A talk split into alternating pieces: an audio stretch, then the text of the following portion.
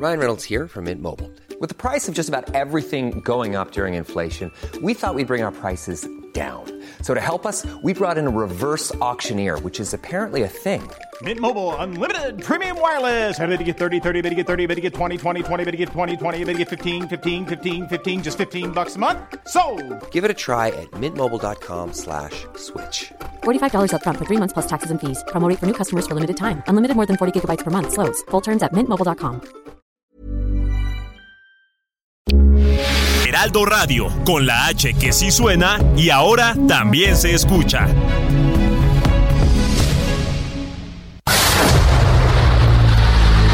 El dedo en la llaga.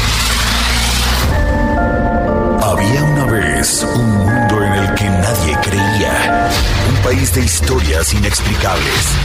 Una nación con personajes asombrosos. Santo Tomás tenía razón. Hay que ver para creer. El México increíble. Las verdades que duelen. La voz de los que callan. El dedo en la llaga. Infórmate, diviértete, enójate y vuelve a empezar. El Heraldo Radio presenta El Dedo en la Llaga con Adriana Delgado. Te conocí en primavera, me miraste tú de primera, de un verano eterno me enamoré. Y esa despedida en septiembre, en octubre sí que se siente, en noviembre sin ti me dolió también. Llegar a diciembre. Un año que termina. Estamos a unos días de festejar el año nuevo.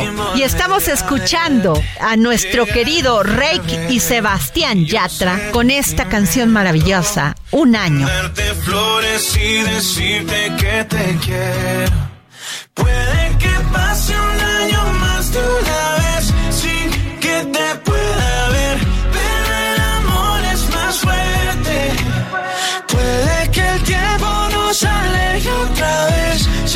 saber dónde estés, pero el amor es más fuerte. Oh, oh, oh, oh. Te esperaré porque el amor es más fuerte.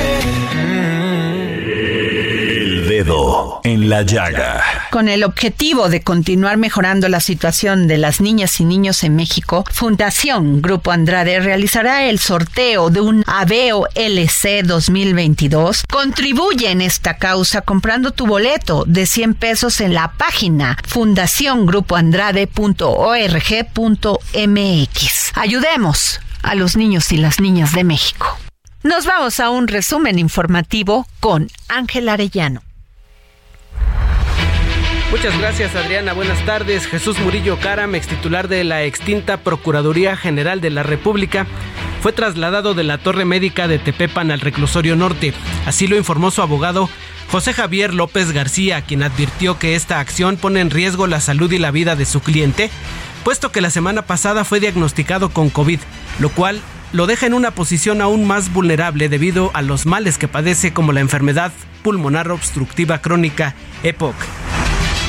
La jefa de gobierno de la Ciudad de México, Claudia Sheinbaum, supervisó la conclusión de las obras del tramo subterráneo de la línea 12 del metro que van de Mixcoac a Atlalilco y anunció que este lunes 2 de enero del 2023 inician las pruebas preoperativas. Durante un recorrido de Mixcoac a Parque de los Venados, la mandataria capitalina reiteró que esta parte podría ser abierta al público el próximo 15 de enero. Integrantes del Sindicato Único de Trabajadores de la Universidad Autónoma Metropolitana Situam se manifiestan en el Tribunal Laboral Federal ubicado en la vía Picacho Ajusco, donde exigen se dejen de violar derechos como el de huelga, el cual denuncian que pretenden anul- anularles. Por espacio de hora y media mantuvieron un bloqueo. En estos momentos una comitiva entró a plantear sus inconformidades, pero afuera se mantiene un numeroso grupo que afecta la circulación vehicular. Los servicios de salud de Oaxaca reportan que sigue siendo grave el estado de salud de dos de los tres menores de edad que fueron mordidos por un murciélago el pasado primero de diciembre. Tanto la niña de 8 años y su hermano de 7 presentan daño neurológico y se encuentran intubados debido a espasmos musculares que afectan sus pulmones. La volcadura de una camioneta de giratarios que trasladaba turistas hacia la zona alta del Nevado de Toluca en el Estado de México dejó un saldo de cuando menos 15 personas lesionadas. La Coordinación de Protección Civil informó que dos de los heridos requirieron traslado aéreo y fueron llevados a un hospital de la zona para su pronta atención médica debido a su gravedad. Otros 11 fueron llevados por el Servicio de Urgencias del Estado de México y la Cruz Roja, mientras que dos más fueron atendidos en el lugar. El éxito turístico que mantiene Quintana Roo es gracias al trato de su gente y la confianza de los turistas, inversionistas y bellezas naturales con que cuenta para que esta actividad sea motor de crecimiento, es lo que afirmó la gobernadora Mara Lezama Espinosa al recibir al pasajero 30 millones en el Aeropuerto Internacional de Cancún, con lo que se rompe un récord histórico. El Papa Benedicto XVI está muy enfermo, por lo que el actual pontífice, el Papa Francisco, pide que oren por él. Estas son las noticias. Le dejo en compañía de Adriana Delgado. El dedo en la llaga. En el dedo en la llaga nos hemos dado a la tarea de visibilizar todos los días la terrible violencia, falta de equidad y lo extremo, el feminicidio. Esta violencia que las mujeres sufrimos tan solo por ser mujeres, por empoderarnos, por salir adelante. Mujeres ultrajadas, niñas lastimadas, casos de mujeres que fueron asesinadas por sus parejas, mujeres violentadas y asesinadas para sacar a un hijo de su vientre. Y es por eso que hoy llevamos a cabo esta mesa con Daniela Zambrano, editora del suplemento Mente Mujer en el Heraldo de México, y la maravillosa periodista Claudia Juárez, editora de la sección Dinero de la Silla Rota, y quien todos los miércoles nos acompañan en este su programa El Dedo en la Llaga para visibilizar lo que muchas veces se quiere callar. Claudia Juárez. Adriana, qué gusto estar contigo y justamente hablar de un tema que nos importa y nos atañe a todas nosotras en esta mesa y a todas nuestras radioescuchas. Un tema que no se debe de callar, como bien decías, que todos los días tenemos que poner el dedo en la llaga para dar voz a esas mujeres que hoy ya no pueden decir nada, a esas mujeres que han quedado en cifras, en estadísticas, porque todos los días tenemos miedo y porque todas queremos que un día la situación mejore. Daniela. Hola Adriana, hola Claudia. Sí, pues como ya mencionaban, hay que seguir poniendo el dedo en la llaga en este tema y sobre todo seguir buscando hacer justicia por nosotras, por las que seguimos pues aquí, pero también por aquellas que ya no están y que no pudieron hacer justicia por ellas mismas. Dentro de los puntos que hemos hablado aquí todos los miércoles, hemos hablado de todos estos casos terribles, lastimosos, tristes, también de aquellos temas que son importantes y que son avances, como la ley Monse. Claudia Juárez. Exactamente, se han impulsado y que cada vez están tomando mayor relevancia. Eh, lo hemos dicho, como tú bien comentas en otros programas, la importancia de que la legislación, las autoridades y trabajen. Desafortunadamente, este nombre, la ley Monse, la ley Olimpia, la ley Ingrid, todas esas leyes tienen nombres de mujeres que han sido violentadas. Así es. Que les arrebataron de la forma más brutal la vida o en este caso, en el caso de la ley Olimpia, pues afortunadamente esta, esta mujer no le fue arrebatada la vida, pero le fue arrebatado uno de los más grandes derechos, la libertad de sentirse libre. Así es. Entonces, son pasos que hemos tomado en conjunto como sociedad, como instituciones o como legislación. Sin embargo, estamos muy, muy lejos de poder alcanzar resultados que nos favorezcan y nos den tranquilidad. Yo les voy a decir, lo hemos platicado todos los miércoles, que es muy bonito escuchar los discursos del Poder Judicial, de la Cámara de Diputados, senadores, de las senadoras y que sí van a luchar porque esto se se legisle de otra manera, se capacite a los ministerios públicos, que haya más mujeres juezas. Sin embargo, seguimos viviendo en una violencia, en un ambiente de hostigamiento, de acoso hacia las mujeres. Pareciera que esto no va a acabar, Daniela. Bueno, como lo mencionas, a pesar de que se ha logrado que ya mujeres estén en estos puestos claves, si se le puede llamar así, pues todavía existe toda esta impunidad, todavía existe toda esta falta de perspectiva de género en los casos, en las leyes inclusive, ¿no? Y bueno, Adriana, como lo mencionabas, dentro de todo este año creo que algo bueno que hubo en materia legislativa para las mujeres es la, ley Monse, ¿no? Que justo, pues bueno, se desprende de este caso de Montserrat Bendimes, a quien sufre o, muere a causa de feminicidio por una agresión que, que, fue efectuada por parte de su pareja sentimental, Marlon Botas. Eh, bueno, esto ocurre en abril de 2021 y justo esta ley fue propuesta por una colectiva feminista en Veracruz que se llama Brujas del Mar. Ellas proponen ley Monse con la cual pues lo que se busca es que no es que se castigue a aquellas personas que encubran a un feminicida sin importar la relación que tengan entre ellos, ¿no? Ya sean padres, hijos, amigos, parejas sentimentales. Así es, Claudia Juárez. Hasta este momento ya perdió hasta la cuenta de cuántos feminicidios se dieron en este año. Justo en este dato o en este tema que mencionas es donde yo quisiera partir con la discusión. Eh, se habla hasta octubre de este año, se hablan solo de 792 casos de feminicidio y uno se pregunta, ¿de verdad son tan pocos casos cuando en realidad todos los días sabemos en redes sociales que hay casos y situaciones terribles? Y aquí es donde yo quisiera comentar, escucho esto que acaba de comentar Dani sobre la ley Monse y los grupos que impulsan este tipo de legislaciones, pero yo de pronto no sé ustedes, pero me siento como, como que estamos en un rompecabezas, que no hay ni pies ni cabeza y que hay llamadas y hay pronunciamientos, pero en realidad no hay por dónde empezar. ¿Y por qué lo digo? Porque tenemos 792 casos de feminicidio reportados, pero el problema empieza desde que en el país no está tipificado a nivel nacional u homologado el delito de feminicidio. Entonces, lo hemos hablado cuando sucedió el caso de Ariadna, lo Así es.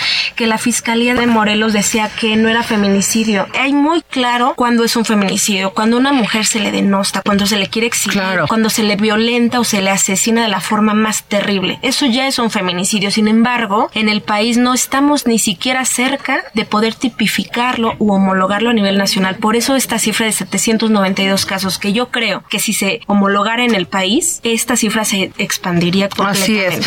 Ahora, no podemos olvidar todos estos casos terribles porque precisamente un gran compromiso de quienes nos dedicamos a esta maravillosa tarea de comunicar todos los días es que si alguien quiere darle carpetazo a algo donde no se ha hecho justicia, pues lo tenemos que seguir visibilizando. Caso de Devani en Nuevo León. Todavía no se da con el asesino de Devani y todavía después de tres autopsias todavía no llegan a la conclusión cómo murió Devani. Lo que sí sabemos es que fue un feminicidio, que si se había caído a la pileta, que si no, eso era lo de menos. El tema es cómo y por qué. Y yo creo que todo eso, esto se puede reducir a una sola palabra, impunidad. Así es. Eh, los feminicidios, la violencia, estos temas pasan por la impunidad, porque el problema está desde las fiscalías, porque no investigan, porque no tienen gente especializada, porque lo hemos platicado en este programa con Bárbara Ilián, experta en estos temas. No hay algo que realmente realmente puede decir estamos cambiando, porque las fiscalías de los estados les dicen a las mujeres, pues vete a tu casa a conciliar con tu pareja. Sí. Arréglense y encuentran una Como si fuera un tema que una agresión física la tuvieras que hablar con alguien que tuvo la capacidad y la poca conciencia para lastimarte. De violentarte. Entonces yo creo que desde ahí estamos mal y es justo donde se tendría que avanzar. Jueces especializados, peritos especializados, ministerios públicos y sobre todo que haya impartición de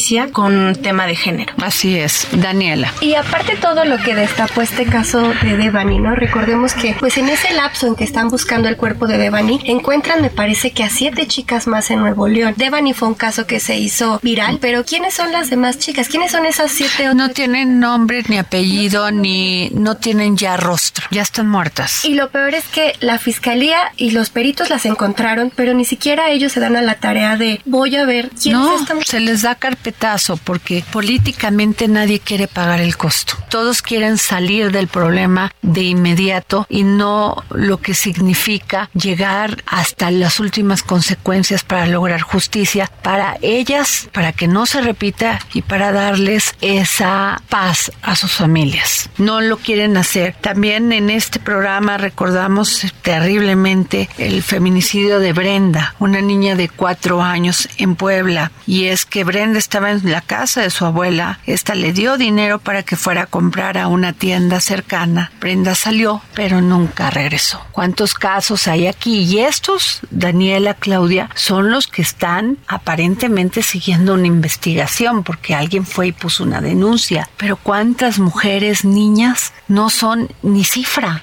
Ni siquiera llegamos, ni siquiera llegan a eso. A propósito de este caso tan terrible que comentas, desde el Senado, eh, la legisladora Indira de Jesús Rosales San Román, pues busca la plena cárcel que se incremente por el delito de feminicidio en agravio de una menor de edad. Y es que es terrible, o sea, ¿qué daño le puede hacer una niña de cuatro años al mundo? Ninguno. Pero quien lo hizo no se tentó el corazón y sabe que de alguna manera tiene la capacidad de hacerlo porque nadie hace nada. En este caso, la senadora panista, hay que decirlo, busca que se agregue un párrafo al artículo 325 con el cual el hecho de que la víctima se trate de una menor de edad sea considerado como un agravante más. Pero esto se queda en la tinta de las propuestas de las Pero además te voy a decir una cosa que es como el factor que une mucho estos casos. Muchas veces las víctimas conocen a su agresor, a su victimario y los padres no le hacen caso porque a veces se trata del tío, del primo, del amigo que va a visitar a la familia y no le hacen caso a la niña cuando o al niño cuando le dicen pues me tocó esto, me dijo esto, como el caso de Brenda, pues ese era alguien de la comunidad,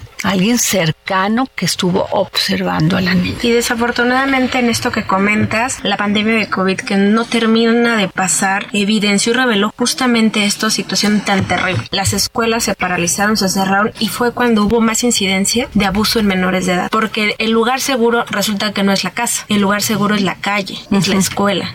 Y aquí, pues ni modo, de estas, estas niñas, estos niños tuvieron que estar en casa justo como decías. Con Ahora, nadie quiere hablar de esto, pero sí yo creo que sí es importante que lo pongamos en la mesa y pongamos el dedo en la llaga. Muchos de esos actos de violencias contra menores de edad se da en casas donde viven o en pequeños espacios donde viven y duermen todos en 40 metros. No digo que es una generalidad, pero si no tienes la educación, no tienes el espacio para vivir, ¿sí? Pues te prestas a que haya condiciones para que haya más violencia. No lo queremos decir, no se dice, pero es una realidad. Definitivamente, eh, como bien comentas, este es un tema tabú todavía, porque en muchas ocasiones es, es tu papá, es tu hermano, no digas nada. Ay, no es cierto. ¿Cuántas niñas no han quedado en el olvido? Yo recuerdo mucho a esta Saskia, niña de Rivera, que yo, la verdad es que me encanta el trabajo que ella hace justo con las mujeres en las, en las cárceles, y ella es una mujer que fue abusada en su infancia, y ella decía, nadie me creyó y tenía como ese como temor, después lo habla con su familia, le creen, y ella hace poco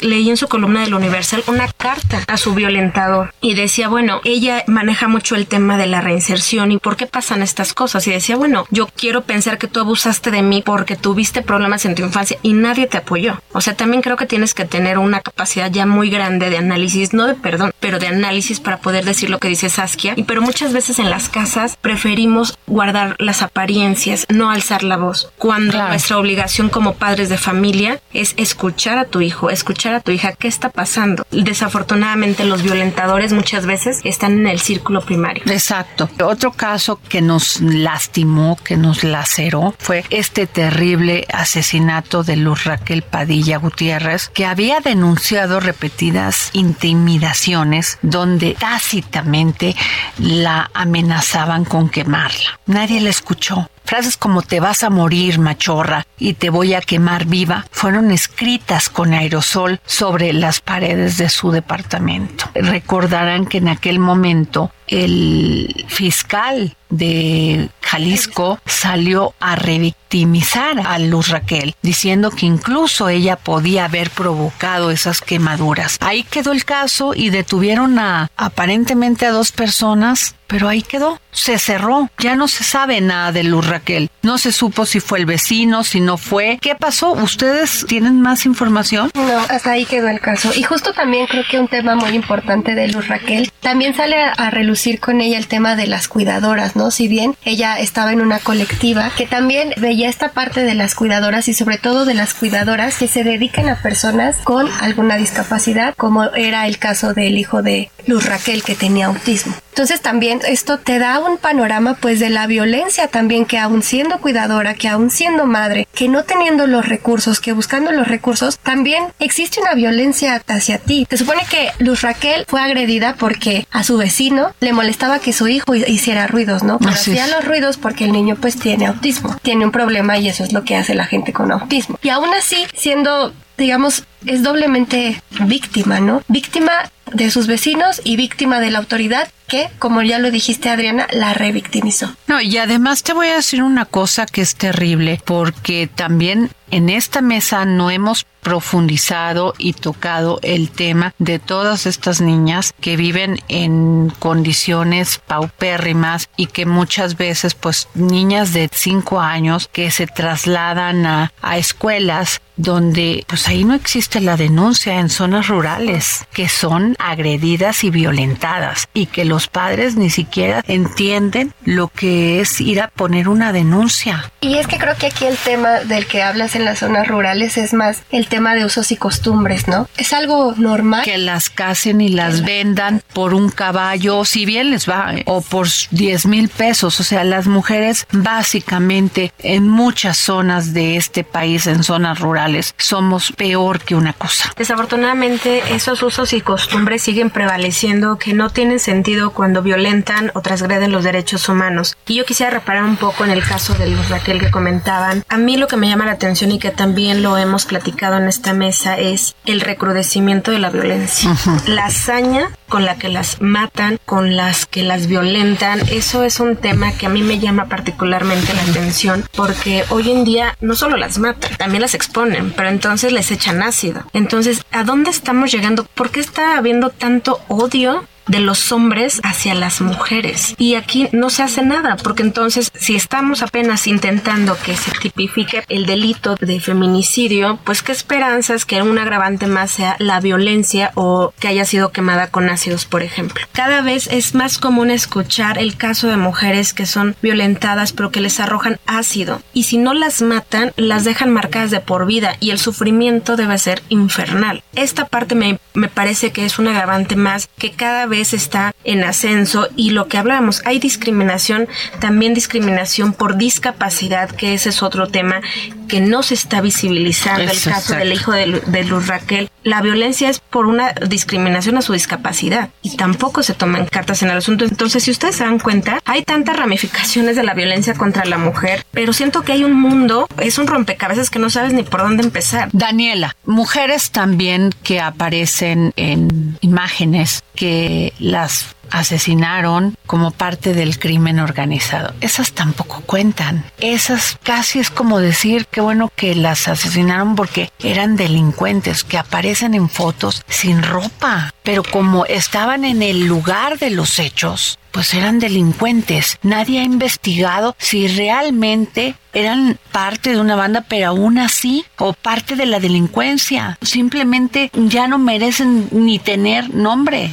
Hablemos del caso de Ariadna Fernanda y las terribles omisiones de la Fiscalía de Morelos. Terribles, o sea, que si no era competencia de él, que si era competencia de la Ciudad de México porque había salido de un departamento en la Ciudad de México, que si los otros habían ido a su velorio, este debate judicial entre la Fiscalía de Morelos y la Fiscalía de, de la Ciudad de México. En fin, sí, pero ahí sigue todo. Ya no sabemos nada de, de Rautel, sigue en el proceso. Ya nadie habla de Ariadna এক না es como muchos casos, se viralizan, pero al final de cuentas pues los olvidan y por eso es importante, justo como lo mencionábamos al principio del programa, poner el dedo en la llaga. Es importante no solo visibilizar los casos, sino también darles un seguimiento, como dices, ¿qué pasa después con los agresores? ¿Qué pasa con las víctimas? ¿Qué pasa con el caso, no? O sea, también como, como sociedad tenemos una responsabilidad en esa parte. Hay que exigir a las autoridades que los casos se esclarezcan hasta las últimas instancias. Eh, y eso es por lo que salimos las mujeres a la calle.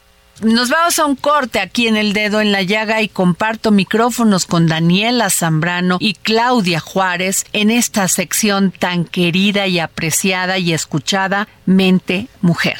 Llegará diciembre, sigues en mi mente. Fueron seis meses y por fin volveré a verte. Llegará febrero y yo seré el primero en darte flores y decirte que te quiero. Puede que pase un año más de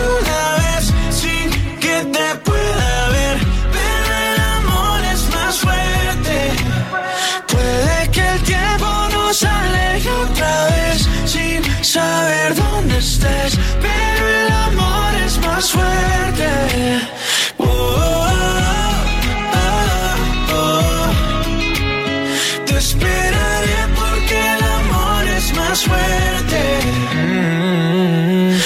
Le dije a mis amigos, yo no necesito a nadie, solo tú estás en mi mente.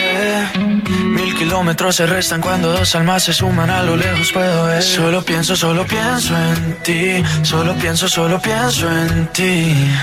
Ya mis primos saben tu apellido, que por ti yo estoy perdido, espero que también te pase a ti. Llegará diciembre, sigues en mi mente. Fueron seis meses y por fin volveré a verte. Llegará febrero. Sigue a Adriana Delgado en su cuenta de Twitter. Arroba Adri Delgado Ruiz. Además, te invitamos a enviar tus opiniones y comentarios en texto o por mensaje de audio a través de WhatsApp al 55 2544 3334. Y si quieres escuchar El Dedo en la Llaga de El Heraldo Radio, en cualquier momento y donde quiera que te encuentres, descarga el podcast disponible en Spotify y iTunes.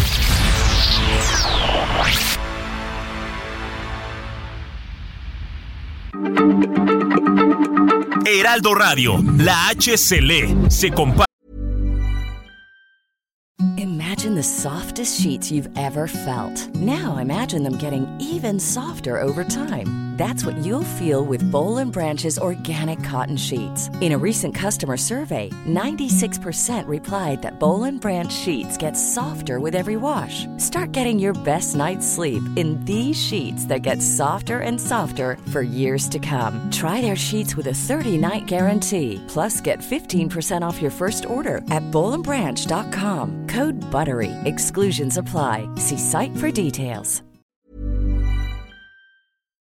Se ve y ahora también se escucha.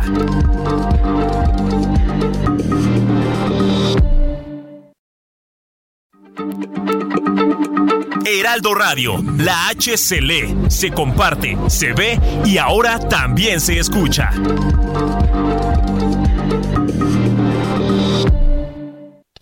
Sigue a Adriana Delgado en su cuenta de Twitter en arroba Adri Delgado Ruiz.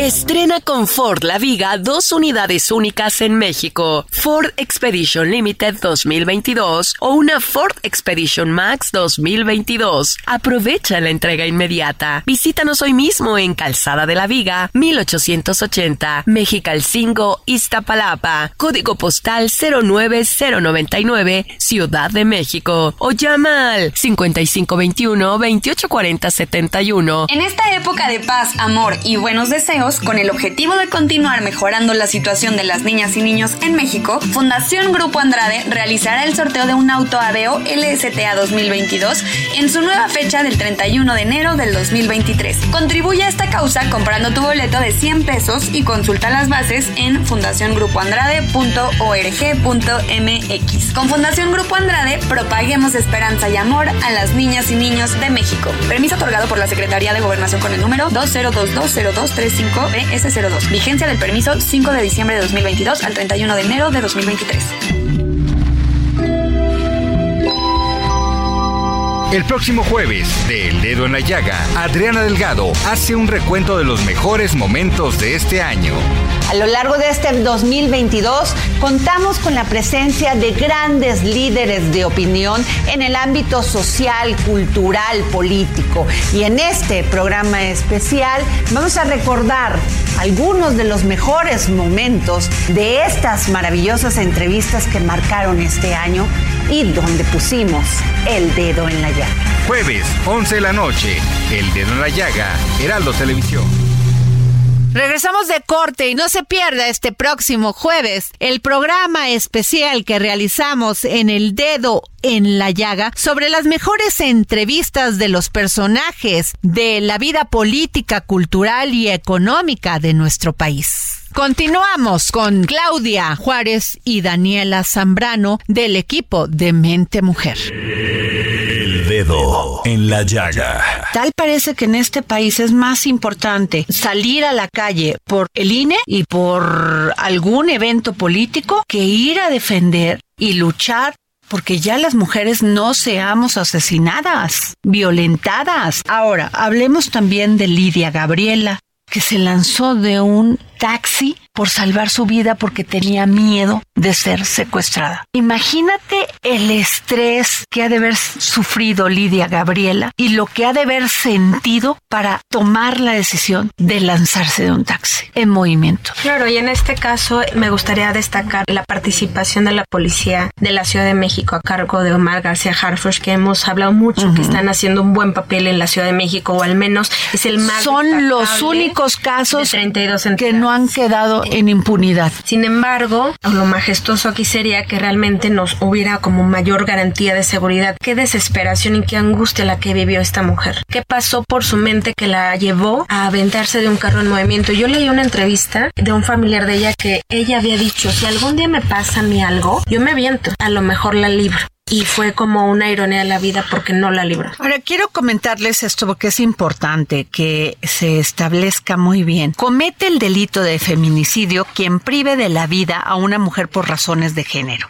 Se considera que existen razones de género cuando ocurra alguna de estas circunstancias. La víctima presente signos de violencia sexual de cualquier tipo. A la víctima se le haya infligido lesiones o mutilaciones infamantes o degradantes previas o posteriores a la privación de la vida. Existan antecedentes o datos de cualquier tipo de violencia en el ámbito familiar, laboral o escolar del sujeto activo en contra de la víctima. Que haya existido entre el activo y la víctima una relación sentimental, afectiva o de confianza. Existan datos que establezcan que hubo amenazas relacionadas con el hecho delictuoso acoso o lesiones del sujeto activo en contra de la víctima. La víctima haya sido incomunicada, cualquiera que sea el tiempo previo a la privación de la vida. El cuerpo de la víctima sea expuesto o exhibido en lugar público. A ver, ¿te queda una duda?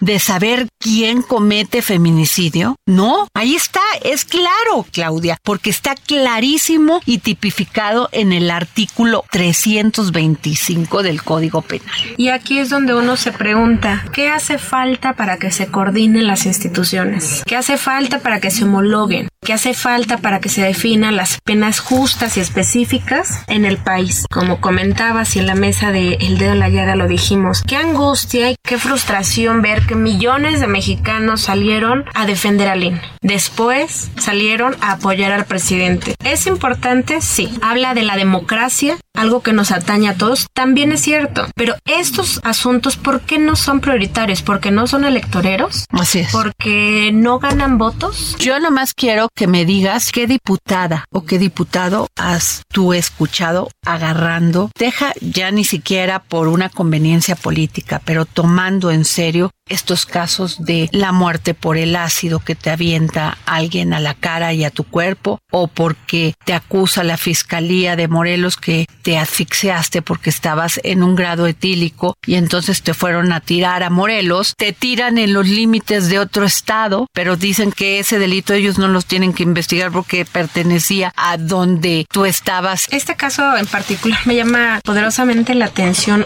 esto que comentas, los límites de las entidades. Exacto. O sea, quien lo hizo sabía perfectamente el juego que estaba jugando. ¿Por qué no la dejó en Ciudad de México? ¿Por qué justamente a los límites de Morelos? Esto que dices es bien interesante. Y en el caso de Ariadna, yo pensé que el maíz se iba a desgranar rapidísimo. Tenían las evidencias, hay cámaras, hay dos detenidos. No ha pasado nada. Nada. Ahí siguen. Se salió, fue un boom periodístico y ya se cayó.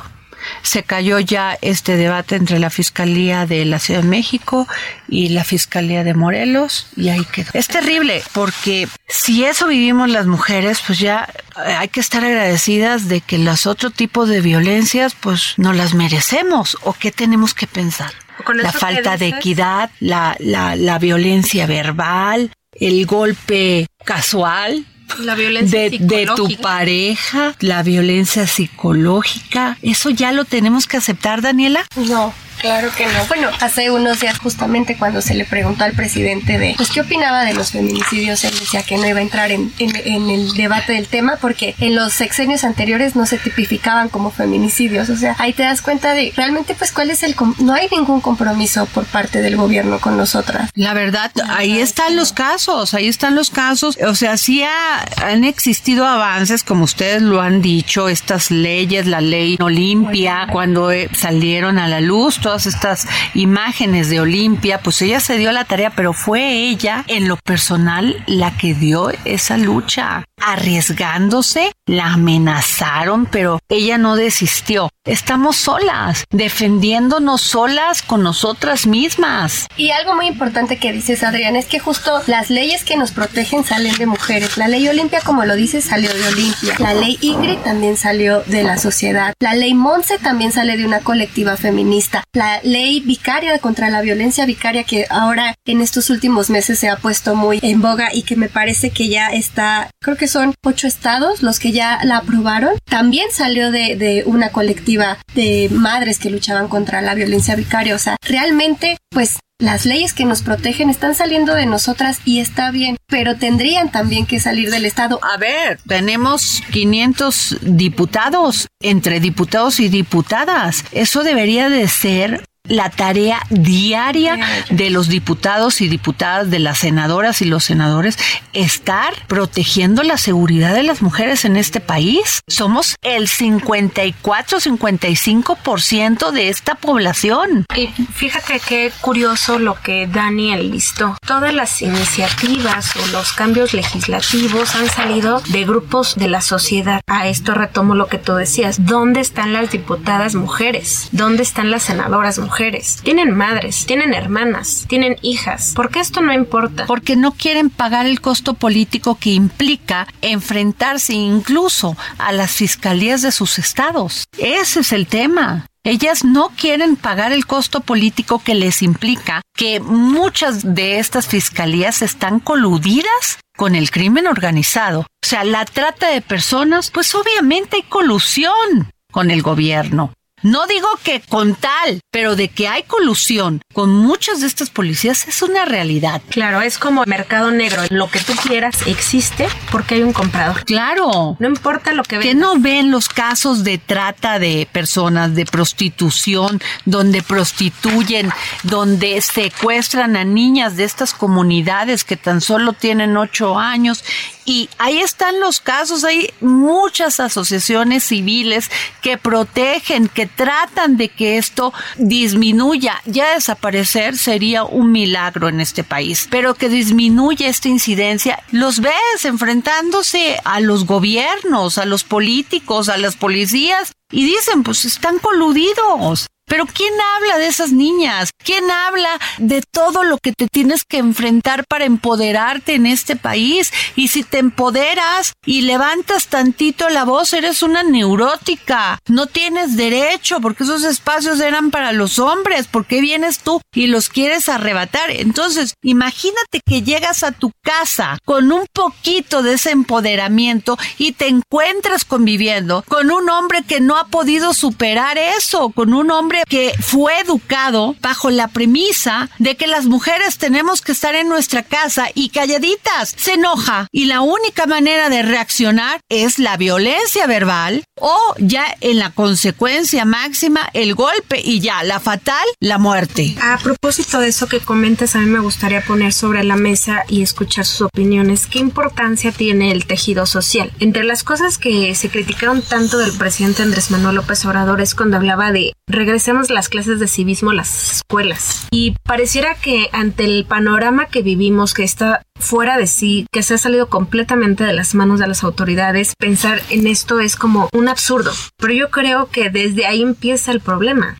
Porque alguien en casa, yo tengo hijos varones, de mí depende que ellos sean o buenos hombres o violentadores Así en, es. en el futuro. Tú tienes una hija. Así Tú- es. de ti depende con qué mentalidad vaya creciendo. Así ya es. cuando son adultos ya no son tan responsabilidad nuestra. Pero el tejido social, qué importante el respeto, los valores. Hombres y mujeres se cuidan y se respetan por igual. Así es, y tienen las mismas condiciones de participar en un desarrollo, pero parece que es la tarea diaria de que las mujeres ganemos lo mismo que los hombres, que no se nos discrimine, que tengamos las mismas oportunidades. Pero te voy a decir, es bien difícil todavía lograrlo. ¿Por qué?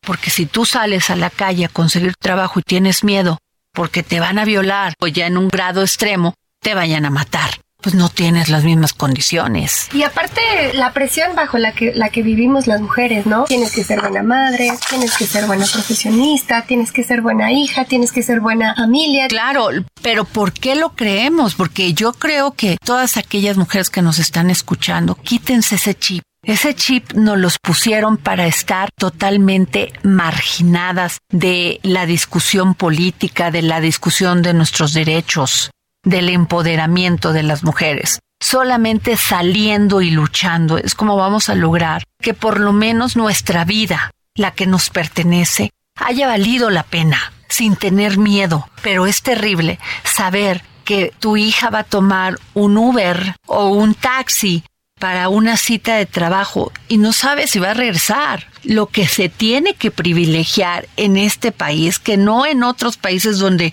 ya se ha avanzado mucho, es que las mujeres lo que pedimos es tener seguridad. Que no nos maten, que no maten a nuestros hijos, que no maten a nuestras hijas. Claro, y qué triste es que hoy en día lo que la inseguridad, la impunidad nos ha robado es la tranquilidad de vivir, la tranquilidad del ser. Hoy en día ya no puedes salir a la calle libremente con la seguridad que vas a regresar a tu casa, que no te va a pasar nada. Nos han robado el mayor de los tesoros, la seguridad personal, la libertad de querer salir a la calle como en algún momento se hizo, sin tener miedo, sin tener estrés. Pero además nos acostumbramos que si el hombre, fíjate, te decía tu abuelita, no, te peleaste con él, te golpeó, no, no te preocupes, a ver, se van a contentar. No, se atrevió a golpearme. Llegó en grado etílico avanzado y me golpeó a mí y me golpe- y golpeó a mis hijos. Y tus padres en aquel entonces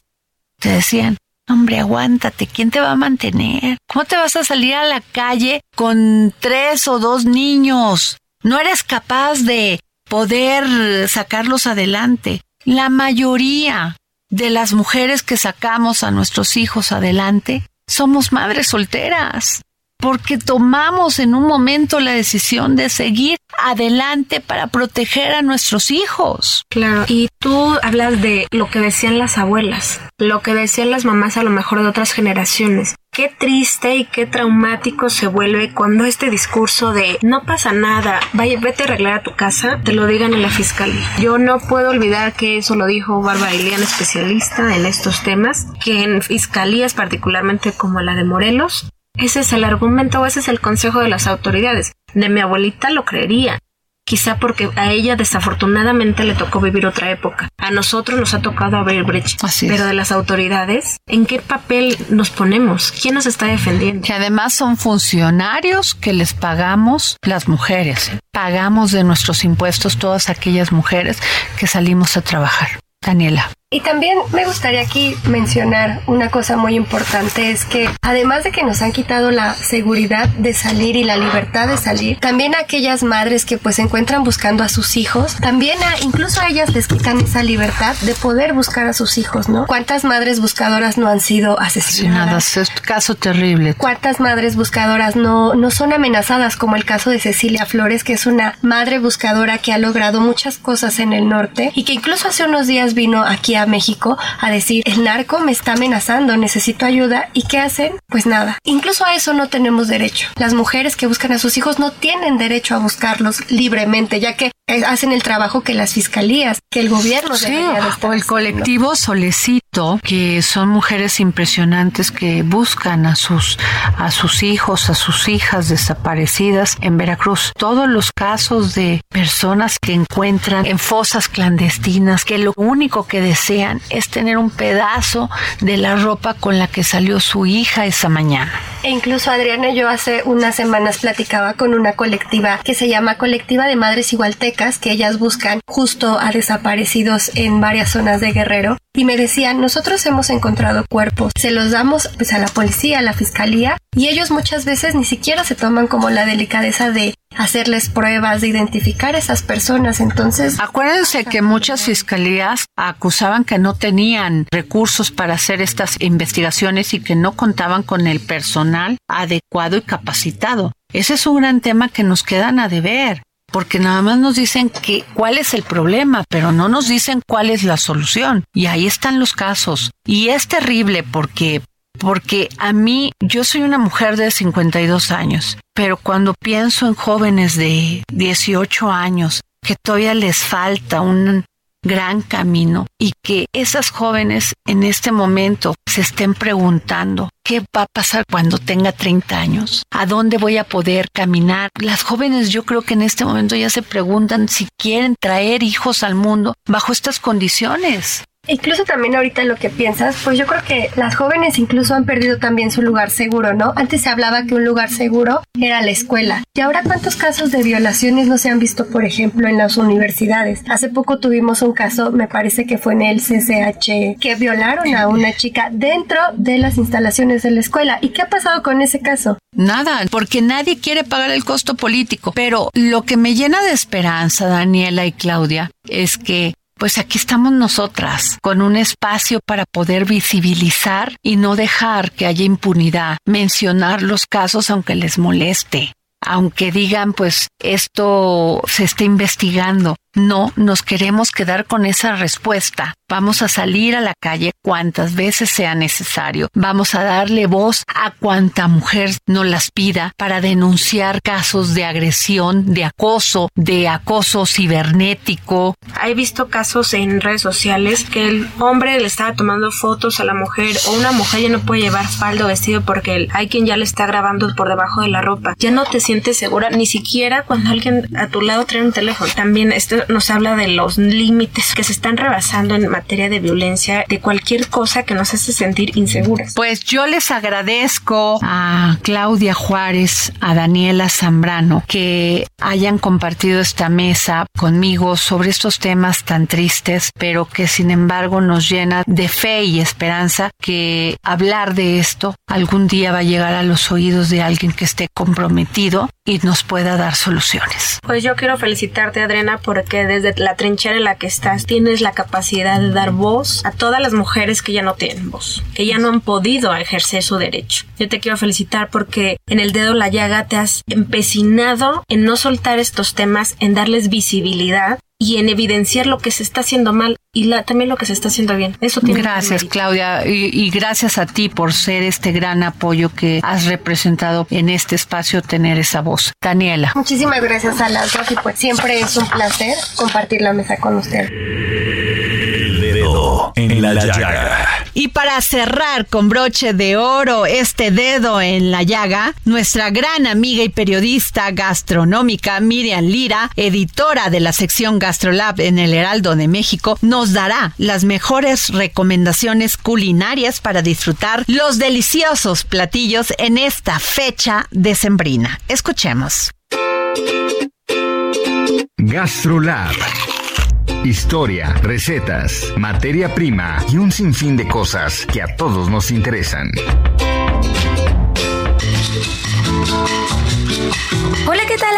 Amigos del dedo en la llaga, estamos a unos cuantos días de despedirnos de este año y no podemos más que dejarlo ir con toda nuestra gratitud y el firme anhelo de que el próximo año sea mucho mejor. Pero para brindar como se debe, ¿ustedes sabían que México tiene una gran tradición de más de 100 años produciendo sidra? Y no cualquiera, porque la que se realiza en México es completamente artesanal y con manzanas de altísima calidad. Pues resulta que hay un pueblito encargado de endulzar los brindis, en especial el del Año Nuevo. Se trata de Zacatlán de las Manzanas en Puebla, que lleva más de un siglo produciendo sidra. La manzana es el fruto sagrado de esta población, de más o menos 33 mil habitantes, y su cultivo, cosecha, producción y venta son la principal fuente económica de las familias de Zacatlán. Al paso de los años, afortunadamente, la tradición continúa a través de pequeñas empresas familiares en Zacatlán y en la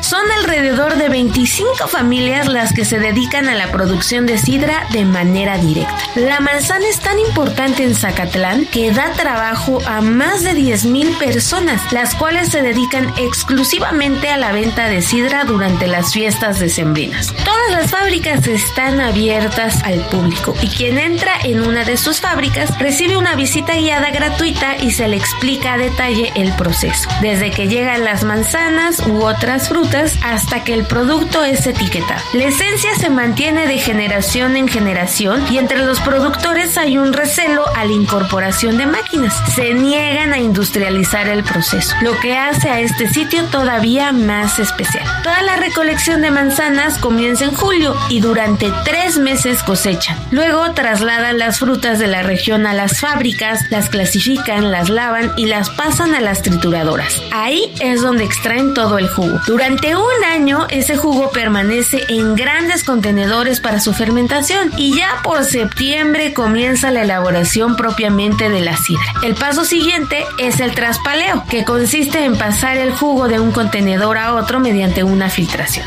Tras otros tres meses de reposo, el jugo está listo para ser vaciado en los grandes botellones verdes que tanto hemos visto en estas fechas. Y el último paso, naturalmente, es el etiquetado, proceso que también realizan manualmente. El producto más demandado es la sidra de manzana, aunque también ofrecen de otras variedades como de durazno, de membrillo y de maracuya. Y no olvidar que el 70% de la venta de este tipo de sidra es local, así que no dejemos de apoyar a nuestros productores y si aún no han comprado sus bebidas, piensen en ellos. Consumamos lo hecho en México para impulsar la economía y para preservar esta hermosa tradición. Visiten GastroLab Web, los esperamos ahí con un sinfín de recetas para celebrar Año Nuevo. También en Instagram en heraldo gastrolab. Bueno, y pues yo soy Miriam Lira y por supuesto el día de mañana nos escuchamos aquí en El Dedo en la Llaga.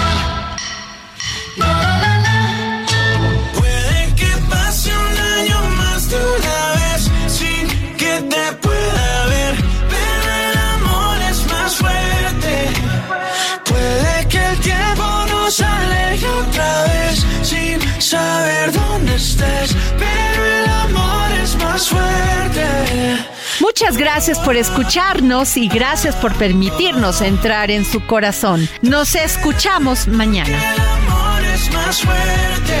Mm, Ya le dije a mis amigos, yo no necesito a nadie, solo tú estás en mi mente. El Heraldo Radio presentó El Dedo en la Llaga con Adriana Delgado.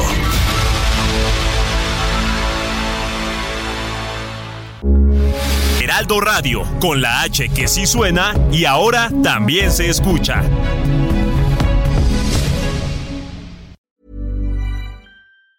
Planning for your next trip? Elevate your travel style with Quince. Quince has all the jet setting essentials you'll want for your next getaway, like European linen, premium luggage options, buttery soft Italian leather bags, and so much more. And it's all priced at 50 to 80% less than similar brands. Plus, Quince only works with factories that use safe and ethical manufacturing practices. Pack your bags with high-quality essentials you'll be wearing for vacations to come with Quince. Go to quince.com slash trip for free shipping and 365-day returns.